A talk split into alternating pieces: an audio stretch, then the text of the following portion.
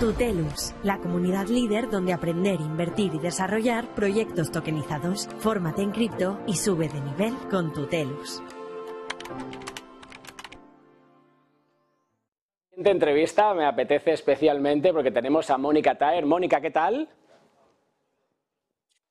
Hola, hola, un placer. Javier, ¿cómo estás? Oye, pues nada, digo que me hacía, pues bueno, hoy vienes a contarnos un proyecto que es Rocket Fuel, eh, eres Vice President de Marketing ahí y queremos pues justo esto, un poco, Mónica, ¿no? que, que, nos pongas sobre la mesa cuál es ahora mismo eh, vuestro proyecto, qué hacéis desde Rocket Fuel. Correcto. Eh, estuve en España hace unos meses porque estamos viendo una tendencia muy interesante en lo que respecta a pagos en, cripto, eh, Bitcoin y muchas otras criptomonedas. Rocket Fuel es una compañía que se enfoca en ayudar tanto a las empresas como a los procesadores de pago, es decir, aquellas empresas que ya trabajan con muchos negocios, con muchas compañías, ayudándoles en la recepción de pagos eh, con tarjeta de débito y crédito. Es mucho más fácil trabajar de la mano con un procesador de pago porque ya tienen un abanico de clientes, de empresas que en este caso pueden eh, utilizar también esta pasarela de pagos en cripto, que es Rocket Fuel. Estamos viendo esa tendencia por muchísimas razones. Número uno, hay 500, 500, millones de personas alrededor del mundo que utilizan criptomonedas. Ese es un hecho innegable. Número dos, solo en Estados Unidos, que en este caso es el mercado número uno a nivel global con respecto a, ventas para cualquier empresa eh, que se posicione a nivel mundial, hay 46 millones de personas. Claro, si lo vemos desde un punto de vista macro, estamos hablando de un, un 4.6 eh, millones de personas, eh, perdón, 4.6 con respecto a la cantidad eh, de, población en el mundo. Sin embargo, esos números van incrementando eh, a través del, tiempo, lo estamos viendo mes a mes. ¿Por qué es necesario el uso de criptomonedas para pagos? Es, es simple, la respuesta es, la respuesta es simple, Javier.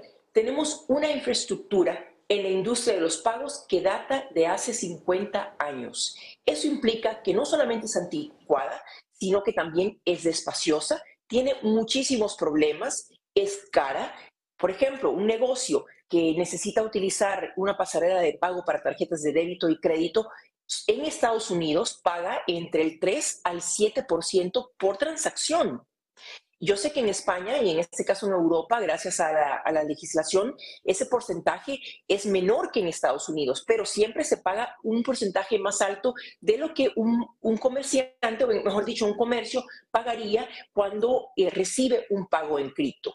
Rocket Fuel se enfoca en apoyar a estas empresas y a estos procesadores de pago a recibir pagos en cripto, en, Bitcoin y en otras 160 criptomonedas. ¿Por qué?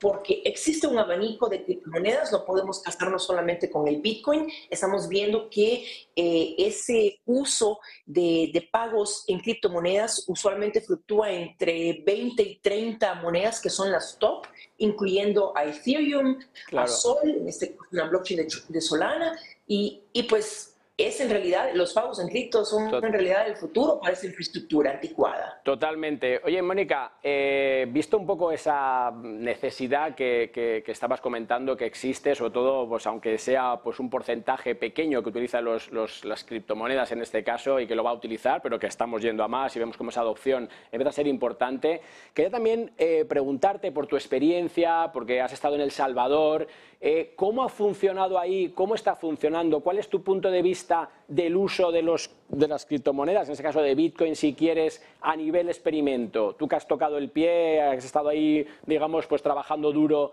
eh, para, para, intentar, ¿no? Pues hacer lo que me estabas comentando, que ahora hacéis desde Rocket Fuel, pero ahí hacerlo a nivel, pues, más, más país. Dímelo de nada, en un minuto que nos queda. Correcto. Yo fungí como directora de tecnología e innovación de negocios cuando,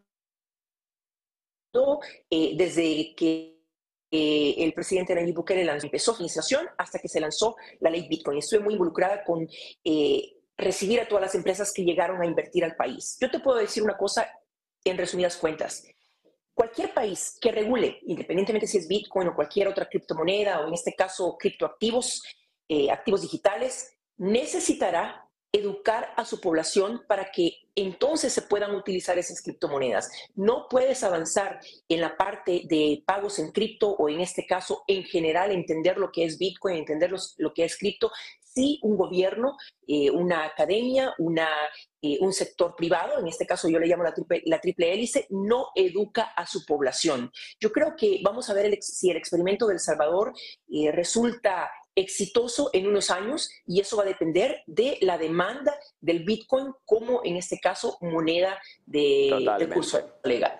Pues Mónica, tienes aquí un viaje previsto para España, con lo cual te esperamos aquí en el plató para que tengamos más tiempo para seguir un poco pues viendo esas impresiones, tu conocimiento y te agradezco hoy pues estar aquí. Muchas gracias.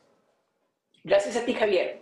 Y nos vamos, nos vamos ahora ya a nuestro siguiente invitado, justo hablando de formación. Vamos para allá.